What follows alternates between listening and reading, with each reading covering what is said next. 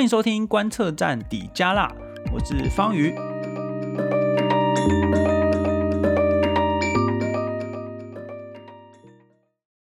今天我们要来做一个特别节目哦，我们要来讨论近期一个非常火热的关键字，叫做反战。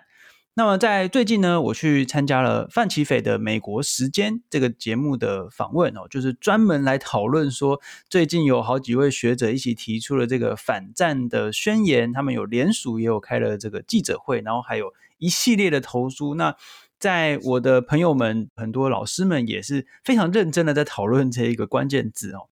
那除了这个之外呢，我们想说，呃，在这个节目当中，可能最后只有呈现大概半个小时左右，那并不是每一个题目都能够被讨论到，所以我就想说，哎，我们来收集一下近期大家常常在讨论的跟反战、台海的这个和平、台海的有可能会发生的战争相关的一些题目，我们来一次的给他问到饱。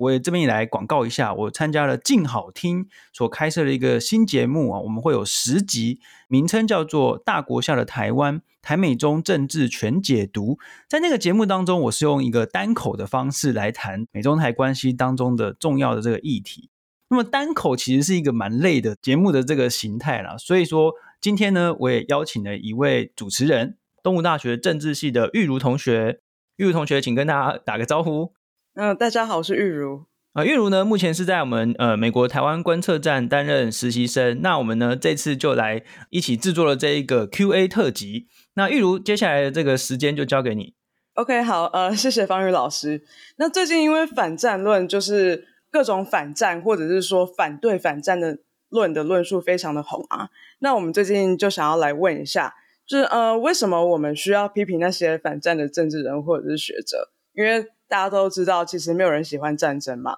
那我们是不是应该用各种的方式去避免战争呢？然后，但是所谓的各种方式是包括，但是不限于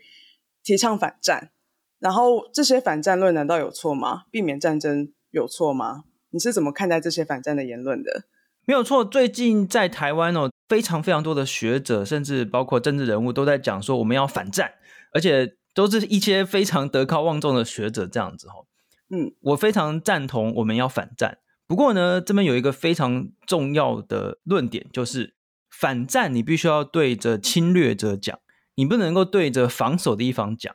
那也就是说呢，比如说有很多人就在讲说，就批评啊，美国你不应该一直去帮助乌克兰，因为你一直提供武器给乌克兰，这样就会让乌克兰人民受苦啊，等等。啊，我们要反战等等。可问题是，今天侵略乌克兰的是俄罗斯，诶。你要讲反战，你应该是要去要求俄罗斯撤军，而不是要求美国不要再继续提供武器给乌克兰。OK，那现在我们的这个反战论呢，就常常也就是从这个批评美国的角度出发，他们认为说美国故意的引起很多的这个冲突，包括在两岸也是一样。那这个反战论呢，在台湾这边就一直讲说我们要反战反战，然后就指责我们现在的这个执政党，如果说你要抵抗中国的话，就是在引战啊什么等等。可问题是，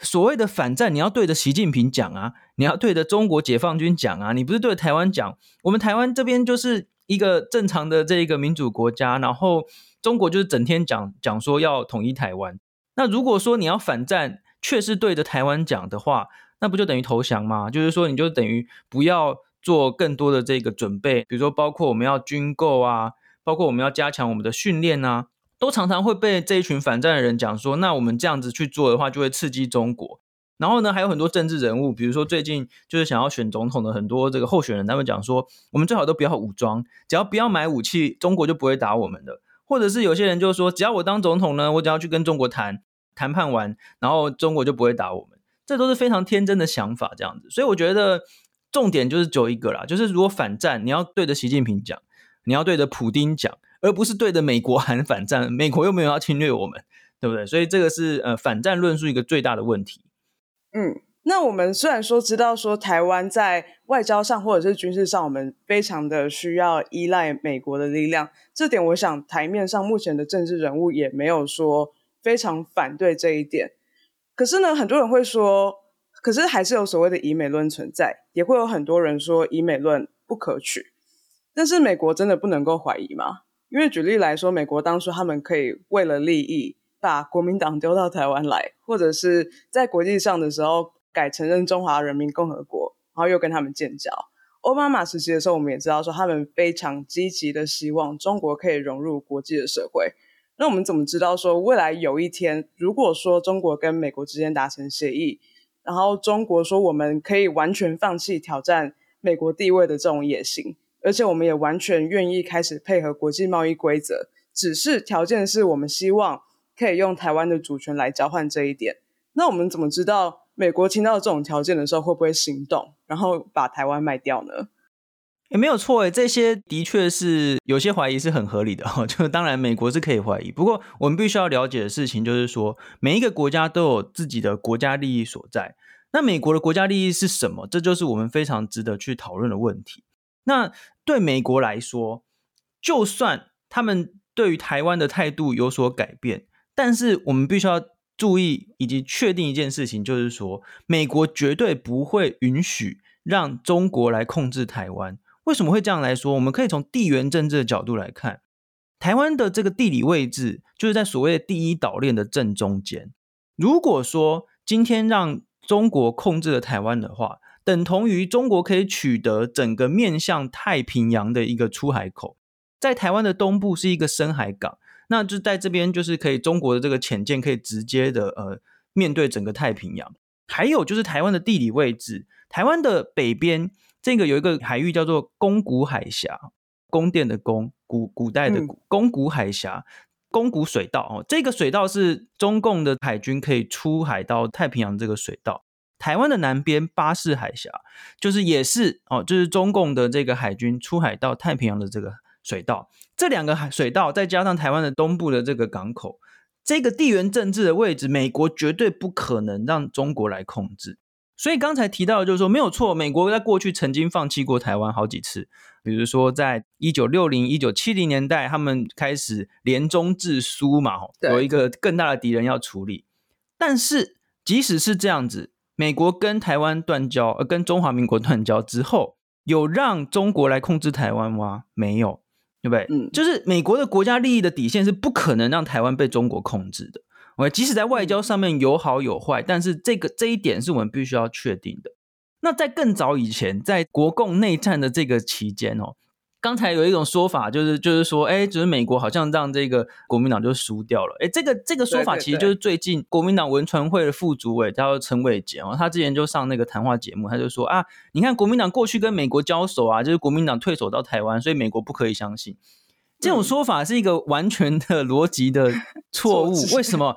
跟中国国民党打内战的是谁啊？是共产党哎、欸，不是美国哎、欸。那美国为什么要放弃国民党？那个时候就是因为在打内战的时期，中国国民党是高度的腐败，所以美国提供了非常非常多的军事的援助、武器啊什么的，还有这个金钱的援助，全部都被贪污掉啦。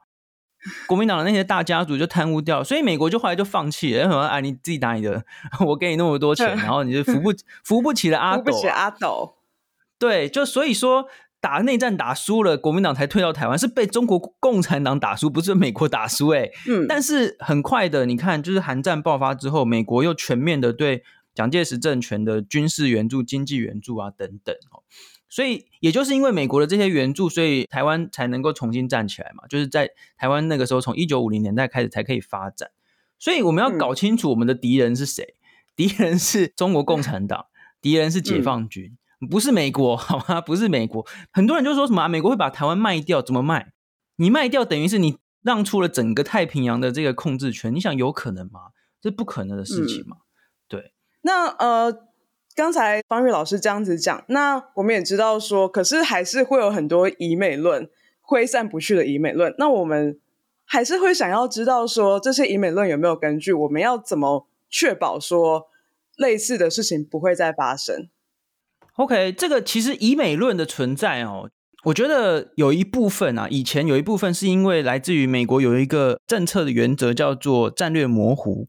也就是说呢，美国它绝对不会说明白。到底当中国出兵占领台湾的时候，美国会不会出兵协助？这个叫做战略模糊，意思就是说美国就不说清楚。嗯、那目的是为了要达成两个目的，一个是对中国来说，他不希望让中国有非常明确的这个成本效益分析，他想要就是让中国不确定，然后因此而害怕出兵，害怕使用武力。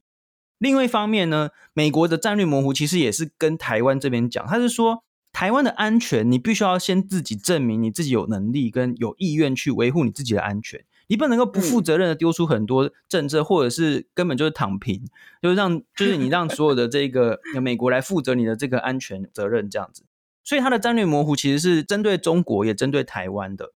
但是这个战略模糊就被有一些人拿来操作成以美论，就是说啊，你看美国一定不会帮忙，然后美国都是为了自己，然后美国一定会放弃台湾，然后假设中国打来台湾的时候呢，那台湾就一定输。所以呢，过去呢，我我有听到一些争论节目在讲，我觉得很有趣的说法，就是以前的以美论大概可以分成三句话：中国一定强，然后美国一定不会来，然后第三个就是台湾一定输。也就是说，他的意意思就是说，反正中中国就超级厉害，然后我们台湾就一定要输。意思就是说，美国不会帮忙，台湾就是输定了，然后我们就一定要投降。嗯，以前的以美论是这样子，但是呢，在拜登总统上台之后呢，有出现一个非常大的变化，就是说，拜登他自己本人亲口讲了四次，在公开场合、国际场合讲四次说，如果中共侵犯台湾，美国一定会派兵协防。也就是说，战略模糊其实已经不再模糊了。然后，而且最近我们看到很多中国的解放军的这个发展，让美国非常的紧张。美国就是各种呃，针对台湾方面有各种各式各样的军事合作嘛，就是包括呢派人来帮忙台湾提升训练的品质，然后还有这个各种军售，还有就是美国的各个不同的军种哦，比如说包括陆军的特战队啦、空军啊等等。还有这个印太啊，印太司令部这边都在针对中国的军事扩张做很多的准备。很显然，所谓美国不会来，这个以美论已经大概已经破除了。对，所以现在以美论出现了一个变化，就是刚才我们在讲的那些反战的变化，就是说很多人开始讲以美论，变成说，你看美国故意要引起战争，美国故意要刺激中国，嗯、然后把台湾当成炮灰怎么之类的。所以以美论已经出现这种变化。但是不管以美论再怎么变化，我觉得我们要。谨记在心的一个原则就是说，今天要侵略台湾的是中国，所以我们台湾这边，我们必须要自己先做好准备。不管美国那边他们的帮助台湾到底是不是真心的，还是怎么样，however，我们要做的就是争取更多的支持，然后争取更多可以帮忙我们的这个力量，然后我们要自己投入去增加自己的防卫能力。这样子，你去怀疑美国说什么会不会真心啊，会不会怎么样，那个都。不重要，重要的是我们要自己加强我们的这个防卫的能量，这样子。嗯，针对就是我们的防卫能量这一点啊，因为美国众议院他们目前其实预计说，呃，之前我们买的一些对台军售，它其实必须要等到二零二九之后才可以逐渐的交货，因为一些产线安排的关系。但是在日前的时候，我们也知道说，美国 CIA，然后还有前国务卿布林肯。他们都警告说，中国其实有可能在二零二七年的时候就会武力攻打台湾。那在这种情况下，我们台湾是不是应该至少要在二零二九年之前避免过度的挑衅中国，然后可以尽量寻求以一些外交的途径对话来解决我们的呃，无论是争议或是议题各种的不同呢？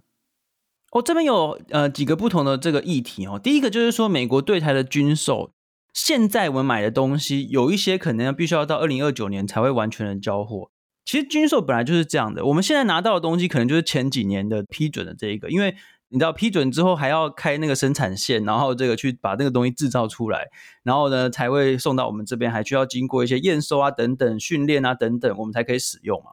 所以我们现在拿到军售可能是前几年的，然后我们现在买下去的东西可能要过几年才会来。这个都是很正常的流程，就是说每一个国家的这个军队都一直都是有在持续的训练，持续的去想办法获得新的武器啊等等。也就是说，我们这个大方向就是继续的加强我们的战备，并不是说我们现在买的东西还没拿到就就没有东西了，不是，我们现在手边还是有 既有的这个防卫的这个能量在，不是说我们现在买的这个，比如说最近买的这些空对空的飞弹，还有反辐射的飞弹。我们现在还没拿到啊，我们就没有东西，我们就没有飞弹可以用，不会是这样嘛？我们现在手上本来就有已经有的这个武器，OK，所以这是第一个要确定的。那当然，现在美国的这个国会都非常的关心，说到底我们这些生产线有没有顺畅，然后这些武器的系统到底能不能够如期的交到台湾的手上？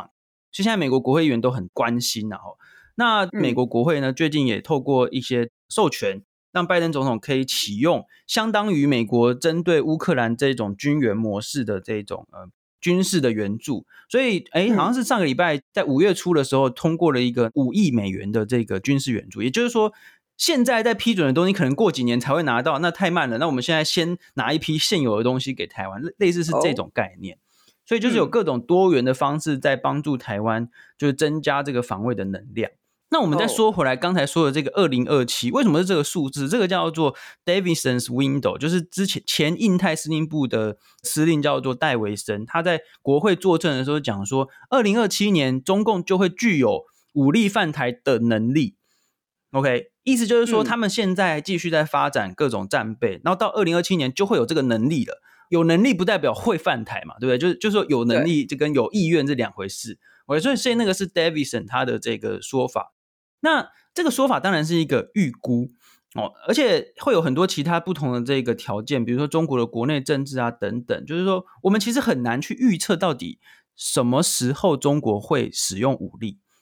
有各种各式各样的原因会影响。例如说，我们在乌克兰战争当中，我们其实大部分人都预测普丁不可能会使用武力，但他还是使用，他还是侵略了，对不对？因为独裁国家通常就是很难预测的。所以说呢，如果说我们去讲说啊，中国会在什么时候犯台啊，然后怎么样，我们就要避免什么冲突，什么避免挑衅等等。这种说法呢，是忽略了独裁国家的决策的这个程序。我们通常很难去想说到底是怎么样。那第二个就是说，所谓挑衅中国是什么意思？最近呢，我觉得我非常喜欢一个说法，就是美国前国家安全顾问 John Bolton 他来访问台湾，五月初的时候访问台湾，他说，其实台湾的存在本身，每天早上醒来睁开眼睛就是在挑衅中国。对，就说你你只要不统一，你只要没有统一的一天，你就是在挑衅中国。那台湾的这个民主制度啊什么的，一再的对中国的这个统治正当性造成了威胁嘛？你看，因为中国就宣称独裁有多好，就没想到台湾就是一个非常蓬勃发展的民主国家，所以我们的存在，我们在睁开眼睛就在挑衅中国。所以你要说我们要去跟中国外交途径对话啦，或是怎么样，这个是取决于中国的。OK，我们从来也没有不愿意外交途径对话，没有哦。你看，像我们的总统啊，重要的政治人物。比如说总统的元旦讲话啦，这个国庆的演讲啦，就职典礼的演讲，他都一直讲说我们没有要断绝跟中国的这个外交的对话，但是我们是反对各种有前提的对话。有前提的意思就是说去附和中国什么一中原则啦那些叫做就有前提。嗯，所以要不要对外交途径对话，这个是取决于中国，哎，不是取决于我们。嗯。所以我觉得说我们要什么避免挑衅啊什么这种说法，其实就是忽略了其实有没有挑衅。是中国定义的，OK，不是我们定义的这样。OK，好。但是呃，刚刚就是有提到类似贺主论的概念，就是说，如果说我们提高呃中国可能武力攻打台湾需要付出的代价的话，可能可以克阻他们实际采取这些行为。然后第一个问题就是，如果说这个论点是成立的话，为什么在台湾升级装备的同时，中国还是不断的加强对台武攻的威胁呢？然后我们是不是真的有有可能会具有足备的能力来进行自我防卫？然后第二个就是，其实我们也知道说，从乌俄战争中看到国际上对俄罗斯会有一些所谓的制裁，然后所以我们知道说，战争其实即使对于中国来说也不一定是最好的选项。可是就是刚刚老师你提到说，中国它也会有他们自己国内内部的压力，所以它近年来它也其实透过不同的管道。对台湾增加他所谓的统战强度嘛？那我们是不是可能可以让中国保持着一个希望说，说哦，其实我们还是有可能去和平统一台湾的？如果说他们有这个希望存在的话，是不是就可以降低他们想要使用武器的这个动机呢？OK。就是说，到底我们要怎么样才能够吓阻中国使用武力？哈，那为什么中国还是不断提高这个对台湾武攻的威胁？就是说，第一个，我们必须要认识到，中国是把统一台湾当成神圣历史任务，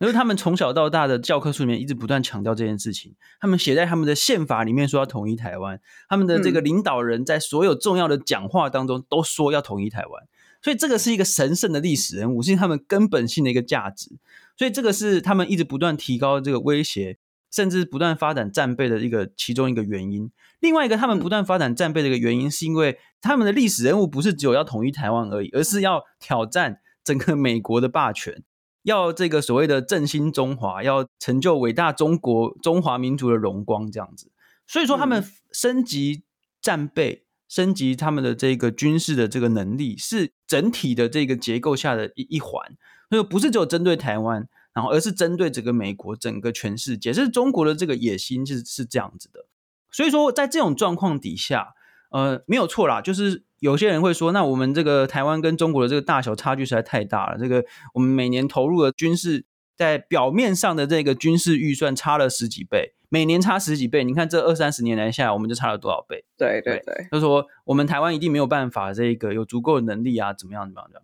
可是我们也要理解一件事情哦，就是说。中国如果要拿下台湾的话，其实不容易，因为有地理上的这个原因。就是中国如果要登陆啊或什么的话，其实是很困难的。那我们要防防守这一方，我们有这个台湾海峡哦，我们其实要防守的话，其实是只要我们投入够多的准备，以及有够好的防卫的意识的话，是有可能挡下来的。这种就可以从比如说很多的那种兵推，国际上著名的这个兵推来看，就是说我们这些模拟啊。假设我们可以抵抗到底，再加上配合了，比如说美国啊、日本啊、菲律宾这些邻国，就是去加强相关旁边的这些一些帮助协助的话，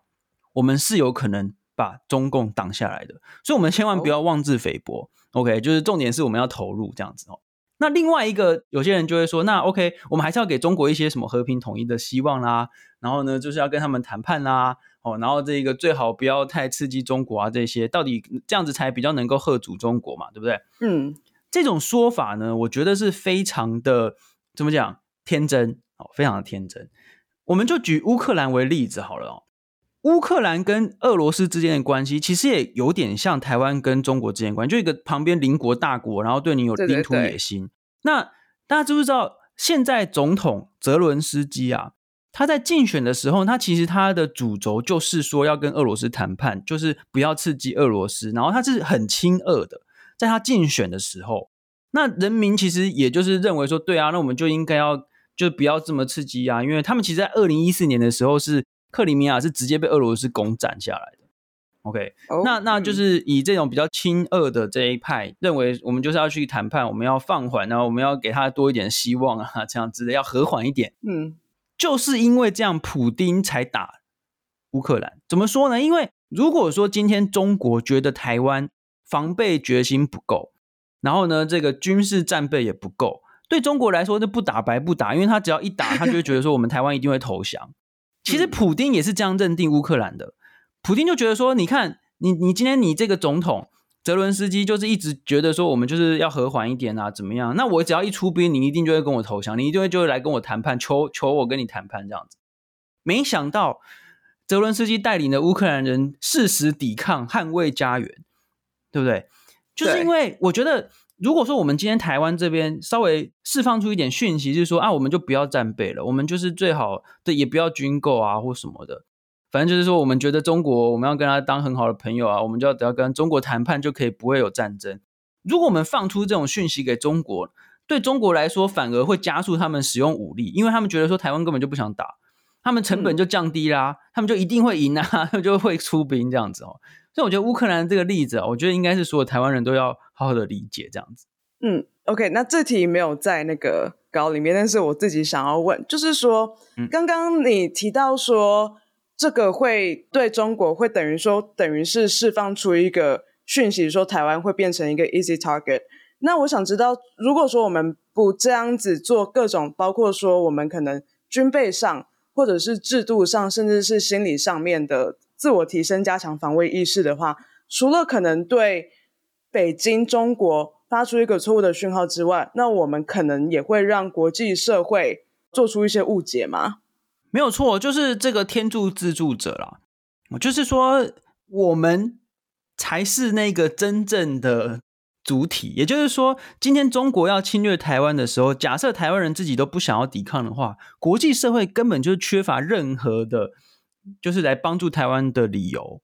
因为其实说实在，台湾离很多地理上离那么远，你为什么要花自己的这个钱、自己的预算，然后付出自己的很多的军人的这个风险，然后去帮助一个离你这么远遥远的这个国家？就算台湾被拿下来，被中国拿下来好了，对很多其他欧洲国家为什么根本没差啊？所以我们必须要跟国际社会讲的事情就是说，我们要捍卫我们自己的这个民主政治，我们要捍卫我们的国家，然后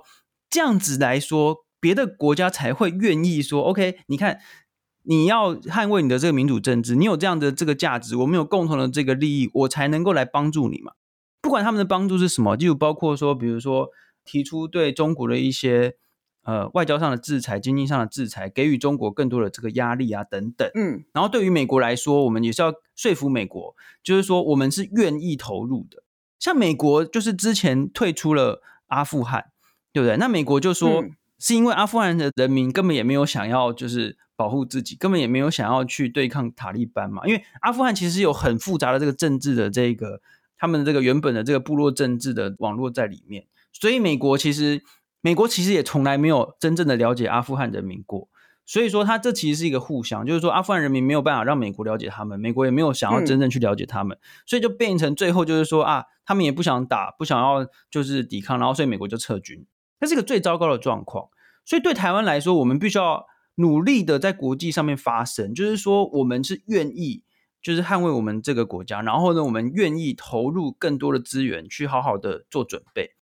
只有这样子的情况之下，别的国家才会有理由来帮助我们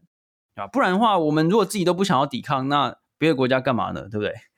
嗯，那就是刚刚有听到说，呃，不只是刚刚，就是事事实上，很多国际媒体都会在乌俄战争爆发之后拿。呃，乌俄的情况来对比台湾跟中国之间的情形。那因为过去来讲，虽然说我们知道说台湾关系法六项保证，然后还有包括拜登总统三四度强调说，如果中国以武力片面改变台海关系的话，美国会出兵协防。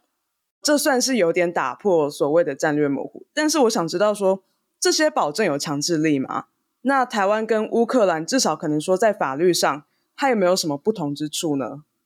然后不同之处就是那个台湾关系法，台湾关系法是美国的国内法，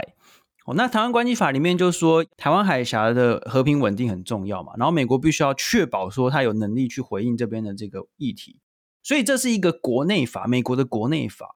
所以这个层级上就是对美国当然是有拘束力的，当然它里面没有想说那美国是要用怎么样的方式去确保他们的这个回应，就是这个是一个弹性。但是说，我们可以从美国历来的这些各种外交公报或者是一些解密的文件里面，比如说雷根总统时期有个备忘录，他这个备忘录里面就想说，美国对于军售给台湾的武器的这个品质跟数量，都是取决于解放军的威胁。也就是说，如果解放军的威胁越高，那美国就会出售越先进的这个武器给台湾，这样子。嗯，所以就是美国有各种各式各样的方式去帮助台湾。那我觉得乌克兰的这个状况是这样的，就是说。二零一四年，俄罗斯入侵了这个克里米亚，就是整个把俄克里米亚给占领这样子哈。那个时候，美国就一直不断的讲说，他们绝对不会派地面部队去跟俄罗斯直接做冲突。原因是因为美国跟俄罗斯都是核子核子国家、核武国家，所以核武国家跟核武国家之间本来就必须要避免直接的冲突。这一次乌俄战争，美国也一直不断的讲说，他们绝对不会派遣地面部队去跟俄罗斯冲突，这个都是完全的一致的。OK，但是美国对乌克兰提供源源不断的武器跟经济上的援助，目前已经如果没记错，那个数字已经超过两百亿美元。两百亿美元是多少？大家可以把它换算成。我觉得不管怎么样，哦，不管怎么样，就是美国对乌克兰的这个援助，绝对是台海战争当中的最低标准。你说最起码、最起码、最起码，美国一定会提供台湾相关的这些经济啊、军事跟这个相关武器设备等等的援助，这个是最低标准。那大家想想看，过去几次的这个台海的这个冲突，比如说一九九五、一九九六年的这个呃第一次总统大选的时候那个发生什么事情？美国派出航空母舰，诶，我直接航航空母舰就开过来，就是警告中国不可以乱来嘛。因为我们很难想象，就是我们在一开始的时候有提到说，美国的国家利益是绝对不可能让台湾被中共控制哦，所以说我觉得应该是不用太担心说啊，美国如果会会不会就都不帮助，重点应该是如何帮助哦。因为乌克兰的状况跟台湾不一样，因为乌克兰是一个呃陆地国家，所以俄罗斯的军队可以直接开进去。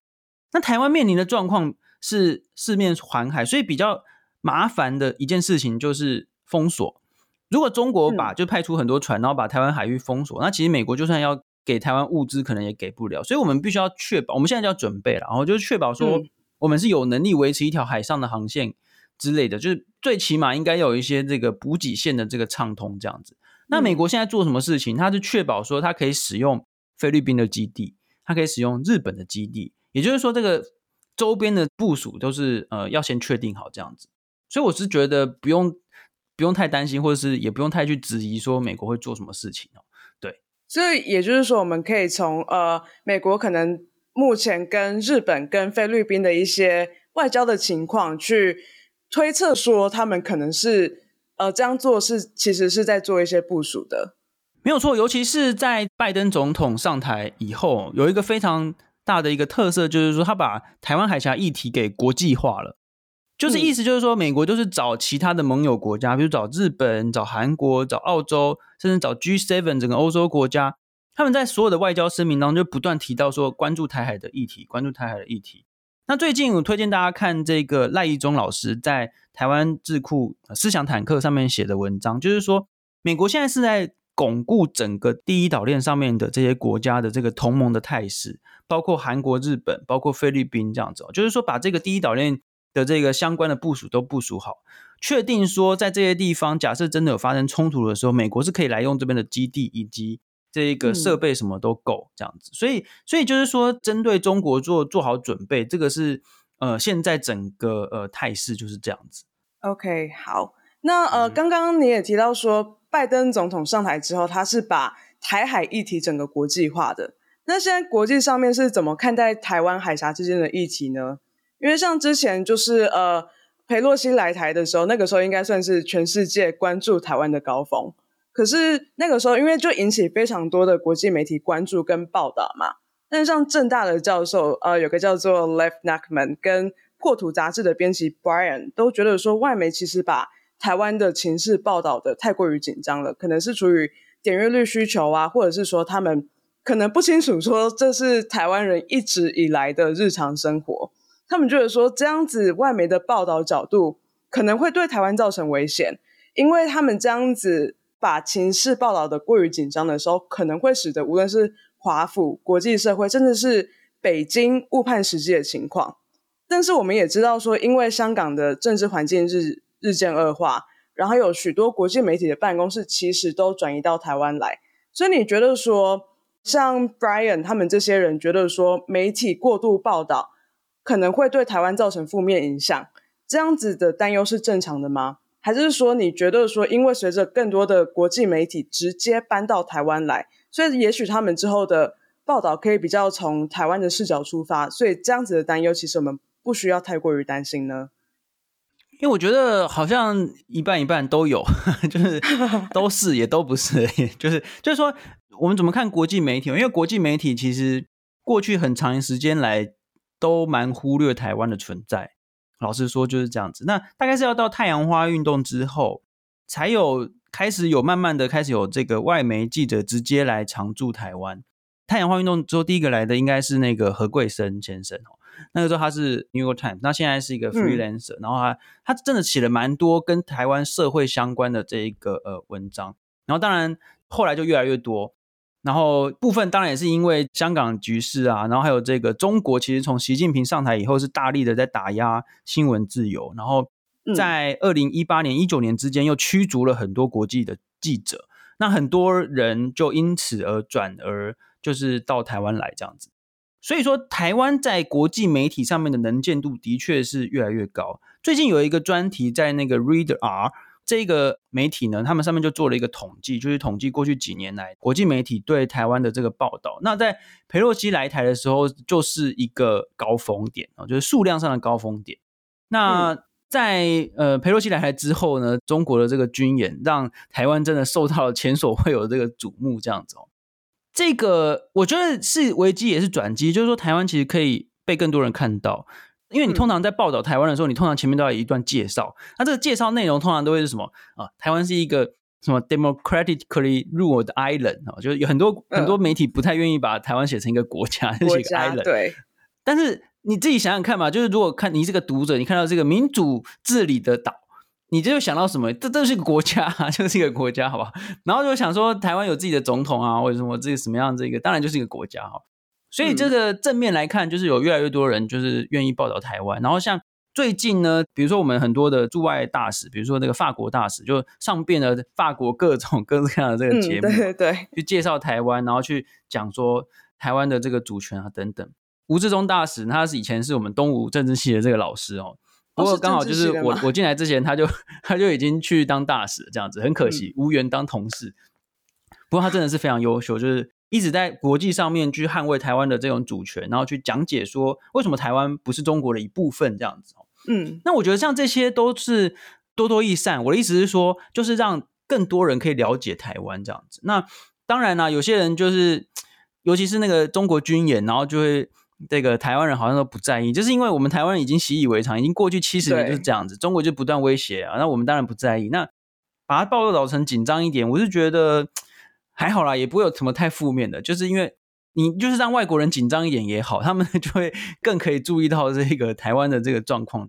当然，他们的角度不太了解台湾的那种过去所面临的这种威胁的状况。那接下来当然就是我们要必须再努力的去跟国际社会说明。那例如说，我跟那个呃破土的 Brian，我们就最近还有中研院的刘文老师，我们就三个人就投书，就是写说。嗯对，我们就投出去回应，像很多那种亲中的，或者是一些反战的那种、那种、那种论述，这样子，对啊，所以我觉得我们就是要努力的去在国际上去发声，这样。嗯嗯，但是说到跟国际上交流，然后可是其实最近可能说总统目前各党都在都在考虑说要提名哪些人选，那不管是国民党或者是柯文哲，其实他们也有强调说。要跟美国交往，那我们也知道说柯文哲最近才去美国交流嘛，对，但是他们也常常会质疑说美国的一些举动会惹得中国不开心。例如说台湾旅行法通过之后，呃，美台之间就其实有很多高层的官员互访，包括说裴洛西来台。但是我想知道说这些访问除了所谓的挑衅中国之外，他们对台湾有什么实质的帮助吗？OK，这个台湾旅行法通过有很多高层互访这件事情哦，就是刚好就就可以印证我们在一开始的时候有提到以美论的演化。以美论一开始就是说，美国所有的帮助都不是真心，那美国所有帮助都没有用。所以我们过去看到我们美国台湾观测站就是一直不断的在追踪各种各式各样的美国对台相关的法案嘛。每一次我就觉得很讨厌，就是每一次已经有一些人就是吸吸反射，就是说啊那些法案都没有用。反正通过那种之后就没有用，然后美国也不会真心对待台湾，不然呢就是讲说，那那些高层来台湾都是为了要什么卖药的啦、卖武器的啦，反正都是为了他们中饱私囊或者怎么样，然后你就觉得很很很讨厌，就是说那些因为所有的法案都是包括我们的外交人员、我们的政府人员、我们的台美人的社团，就是包括像 FAPA 还有很多呃在地的台湾人社团去努力的游说，然后最后才能够通过。所有的法案当然有用，怎么会没有用呢？对不对？那它可以促成，就是等于是民意机关促促成，呃，行政机关必须要多做一些对台湾有利的事情嘛。所以法案当然很有用哦。所以说，这个美台官员互访，最近最大条一条新闻，就是我们的这个外交部长跟国安会秘书长竟然可以到 AIT 的总部，嗯，几乎就是在华府的外围的这个 AIT 的总部，它等于它其实就是华府了，就是只是隔一条河而已，就是在整个就是都是华府圈。因为过去我们的外交部长是不能访问华府，但是今年开始可以了，也是公开的，而且是美方主动放出讯息，让大家所有媒体去那边拍。就所以我们的台美关系是一直不断在进展的，但是就有很多人就很害怕台美关系在进展这样，然后就是想说那些都没用，然后最近开始演化成就是说那些台美关系的进展都是在挑衅中国。OK，所以这个是我觉得是很不好。那你说对台湾有什么实质帮助？当然有啊，因为。双边的这个高层官员可以互相的访问，互相的讨论事情，当然就是在讨论台美之间实质的这一些合作案啊，比如说包括各种要洽签经济协议啊，然后要怎么样一起对这个军事上做合作。你看我们最近几年的军事合作是有多么大的进展，在两年前，蔡英文总统才第一次的承认说，哎，的确是有美军常驻在台湾。今年就有一个新闻是说，哎，美军要常驻台湾的数目将增加四倍。我说，你看这个，就过去是完全只能做不能说的事情，现在不但可以做，而且一直说。然后呢，就是真正想要到处放出讯号，就是说台美的关系真的非常好。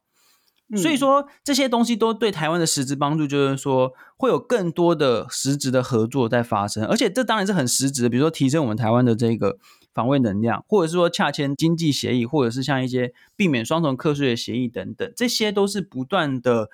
双边的交流才能够继续推进的嘛。所以这当然都是非常有用的事情。那这个我觉得回讲回来就是。不管是柯文哲也好，或者是很多国民党的学者，或者是有一些媒体上面，他们都不断的讲说自己亲美，或者说要跟美国交往，但是同时呢，又一直不断质疑美国啊。那比如说柯文哲就说什么，曾经有讲过一个什么故事，就是说中国是警察，然后台湾是强盗，然后美国要。提供什么扁钻什么的，反正就是很污蔑美国就对了，整天在质疑美国，然后就或者是讲说啊，美国就是在刺激中国啊等等，就是这些人表面上讲说自己亲美，实际上就不是亲美啊，就就你就是不亲嘛，你就一直质疑美国这样子哦，所以我觉得美国啊，就是对台湾来说是最主要的一个战略伙伴，然后从一九五零年代一直都维持很好的关系，我们真的是没有任何的理由去。没来由的这样子去质疑，因为因为现在就是我们就是面对一个中国的这个很大的一个威胁嘛，所以所以我们要交朋友，而不是要去一直不断质疑我们的朋友这样。嗯，那说到柯文哲，他也是一个主要的总统候选人嘛，那他之前可能因为一些可能比较会被归类为以美论的一些论述，所以引起了一些批评。可是他在五月十一号接受呃《Politico》杂志访问的时候呢，他有说，哦，其实我们台湾还是需要依靠美国啊，我们也需要自立自强。但是除了这一点之外呢，他还说，他虽然觉得说习近平上任之后，两岸关系是持续恶化，但是他觉得习近平其实没有急于在一时之间改变两岸局势。然后柯文哲说，他基于这一点，他觉得说，我们无论是两岸之间，或者是蓝绿之间。其实我们可以暂时搁置统独这个议题，不必急着把这个难题在我们这一代就解决掉。请问你怎么看？柯文哲的这个回应通常都很难去分析或者回应他，原因是因为他的立场会一直不断的在跳动，甚至是在同一场访问里面，他的前后的逻辑都会自相的去矛盾。比如说他说，呃，台湾要自立自强，诶，可是他又说我们要跟美国有好一点的关系，那到底是不是自立自强？他的自立自强意思就是说要跟美国、中国什么维持等距啊，什么 就是不要跟美国靠得太近。可是他又说要跟美国维持很好关系，那这前后逻辑都不同。然后又说习近平上台之后两岸关系恶化，然后但是习近平也不想要改变两岸局势。他的意思是什么？意思是到底 两岸关系是怎么了？他会把所有的美中台之间的这个关系都归类在我们台湾这边，他就认为说啊，都是反正都是民进党的错，或者是都是蔡英文的错，然后啊，习近平很好啊，他也没有要改变两岸啊，什么之类的。就是我觉得泛蓝的政治人物呢，就是会有一个很严重的问题，就是说他们都不把中国的威胁当一回事，或者是说他们都会把两岸关系之中的不好的一面，通通都怪罪在台湾这边。但是其实不是嘛，因为其实是习近平在二零一二年上台之后，去开始展现出野心，开始挑战美国，然后开始在各各方面的这个言论自由、人权做打压，然后他们从来都不会批评这些泛蓝政治人物，从来不认为中国做了错了什么事情，而是都是常常在跟中国辩护。所以像柯文哲直接把中国比喻成警察，哎，拜托一下好吗？中国怎么会是警察？对，就是这个，就是很夸张的一些一些说法，然后又不断强调说啊，一家亲啊，我们就是可以跟中国，嗯，两岸一家亲，包括之前香港的时候，他说香港发生的事情是小风波之类的。对啊，就是说非常的站在中国的立场帮他们着想，所以我觉得他们的这一些说法都是前后矛盾，然后很难去回答，也就是很难去讲说他到底哪里讲不对，因为他们前后都是没有一个呃完整的这个逻辑在那边，就比如说。什么两岸之间要搁置统独议题啊之类的？哎，请问我们现在台湾有要讲说什么统独议题吗？没有啊。台湾现在有要追求什么法理独立吗？也没有啊。蔡英文一直以来就是要维持现状嘛。然后我们台湾的民意也是要维持现状，就根本就从来没有人要说在那边搞什么统独议题。其实应该要问他们说，问柯文哲或者问一些泛蓝政党说，请问你觉得现状是什么？请问你觉得两岸之间两岸关系是不是国际关系？请问中国跟台湾到底是不是两个主权国家？他们会跟你打哈哈，嗯、就是不敢讲这个问题。但其实我们我们今天在讲很多事情，根本也不是在搞统独，也不是在搞什么台独，不是。我们现在只是做一个事实的陈述。例如说，台湾现在就是一个主权独立的国家，这就是一个事实。那你又说不要讲统独议题，意思是说我们都不要讲吗？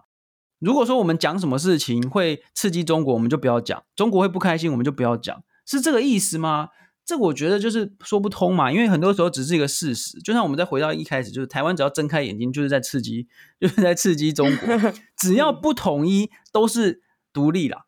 OK，只要不统一，都是独立，对中国来说都是独立。所以。你要不要搁置统独议题？你是要问习近平，也不是问问台湾啊。就今天的问题在于说，习近平一直不断推进所谓的一国两制台湾方案，推进所谓九二共识，就是祖国统一。那在这样的情形之下，我们要怎么搁置统独议题？不如请柯文哲打电话给习近平讲讲看嘛，对不对？就是这个什么不必解决这个难题什么的，你不应该对着台湾讲，你应该要跟中国讲啊，不是对着我们讲啊。嗯，那。呃，因为这样子，那所以其实接下来我们台湾，我们到底应该要做一些什么呢？台湾台海局势是真的很危险吗？我觉得台湾要做的事情呢、啊，现在大家在做的事情叫做维持现状，但是这个现状是一直不断的被改变的。就是说，中国是真的很想要改变现状，想要想要统一台湾啊。哈，简单来说就是这样。嗯、从台湾的角度来看，中国想要统一台湾，其实是一个侵略跟并吞。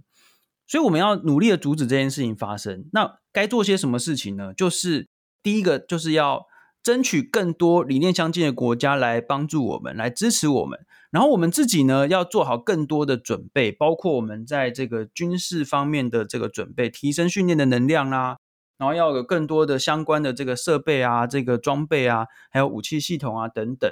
我们必须要清楚的告诉中国说，如果使用武力的话，他们会付出非常严重的代价。这样子他们才不敢打。OK，我们必须要清楚的告知，然后清楚的做好各种准备，让中国理解到说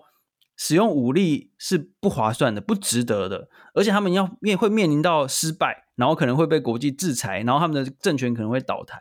只有告诉中国这样的事情，我们才能够保障我们自己的和平。如果你想要用谈判的方式啊，或者是想要去附和中国啊等等。历史上已经告诉我们，这种状况底下最后都会下场非常凄惨。哦，这边帮大家再快速的回顾一下，历史上呢，采用一国两制的这些国家或者地区，包括西藏、包括香港等等，嗯、最后下场都超惨的，没有一个是能够有好的好的结果这样子。然后中国国民党以前在内战时期也跟那个中国共产党签了好几次和平协议哦，最后就是差点被灭团这样子。所以其实。我们对中国到底该用怎么样的态度？就是我觉得我们要好好的认识这个政权到底是 他们的野心，他们在做什么准备？我们要有一些相应的准备，这样子，就是说，这在政治上呢，在军事上啊等等，要做好防卫措施哦。这不只是军事上而已哦，还有包括各种混合战、什么舆论战啊这些。就是说，因为《孙子兵法》告诉我们，不战而屈人之兵，这个是。最高原则这样子，所以中国其实现在也知道他们在做各种的渗透，比如说包括收买媒体、收买学者、收买各地方的这个势力。最近有很多呃相关的研究，比如说宫庙，比如说这个地方的这个里长，好，或者是一些地方的社团，都有中共的资金渗透进来，就是在收买，告诉大家说中共没有这么可怕，我们不要对抗中共啊等等。所以这些事情都是我们必须要好好小心面对。就是说，我们要做好各种民主防卫的措施，这样子的话呢，嗯、才能够真正的保障我们自己的安全。